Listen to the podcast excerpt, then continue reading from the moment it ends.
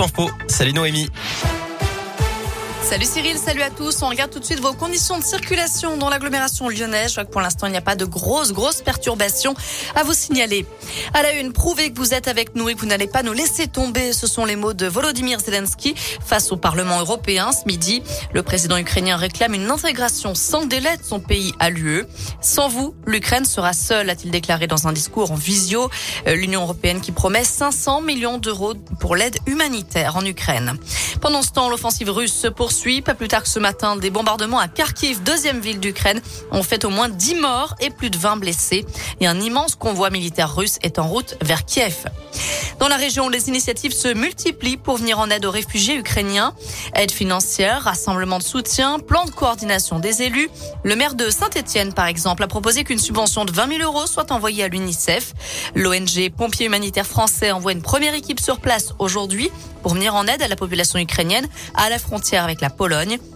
Le Secours populaire du Puy-de-Dôme a lancé un appel aux dons financiers et des collectes de matériel et de médicaments ont été lancés dans plusieurs communes d'Auvergne-Rhône-Alpes. Pour trouver le détail de toutes ces initiatives sur l'appli Radescoop et radescoop.com. À retenir aussi la manif des policiers municipaux devant l'hôtel de ville de Lyon. Ils étaient une centaine à manifester ce midi. Ils sont en grève aujourd'hui. Les trois heures de négociation avec la mairie hier n'ont pas permis de trouver un accord. À l'appel de plusieurs syndicats, ils réclament notamment des hausses de salaire pour tous et des recrutements.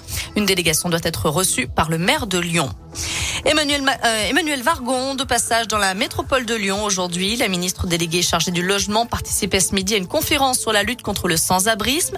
Elle doit aller ensuite à Villeurbanne faire une visite de terrain sur le projet Zone Libre porté par l'association Alinea, un lieu qui accueille des personnes en difficulté dans des studios modulaires. La ministre doit aussi signer le premier contrat d'engagement jeune.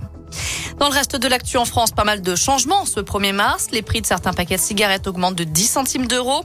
Les cantines et les restaurants ont l'obligation, à partir d'aujourd'hui, d'indiquer l'origine de toutes les viandes proposées au menu. Et le contrat engagement jeune, justement, entre en vigueur. Il concerne les jeunes âgés de 16 à 25 ans sans formation ni emploi, avec le versement d'une allocation allant jusqu'à 500 euros par mois en échange d'une formation ou d'un accompagnement. Et puis, autre changement, les pensions alimentaires seront automatiquement prélevées par la CAF et et reversé aux parents qui a la charge des enfants. Ce mardi marque aussi la reprise du procès des attentats du 13 novembre. Il était suspendu depuis deux semaines en raison de plusieurs cas de Covid parmi les accusés. La Cour doit entendre aujourd'hui un enquêteur belge sur la recherche de cash par le commando djihadiste. Enfin, c'est mardi gras, l'occasion peut-être de craquer pour quelques bugnes ou beignets. Voilà, vous savez tout pour l'actu. Côté météo, cet après-midi, on en profite du soleil, du ciel bleu, des températures qui grimpent jusqu'à 13 degrés. On en profite parce qu'à partir de demain, c'est le retour des nuages. Merci.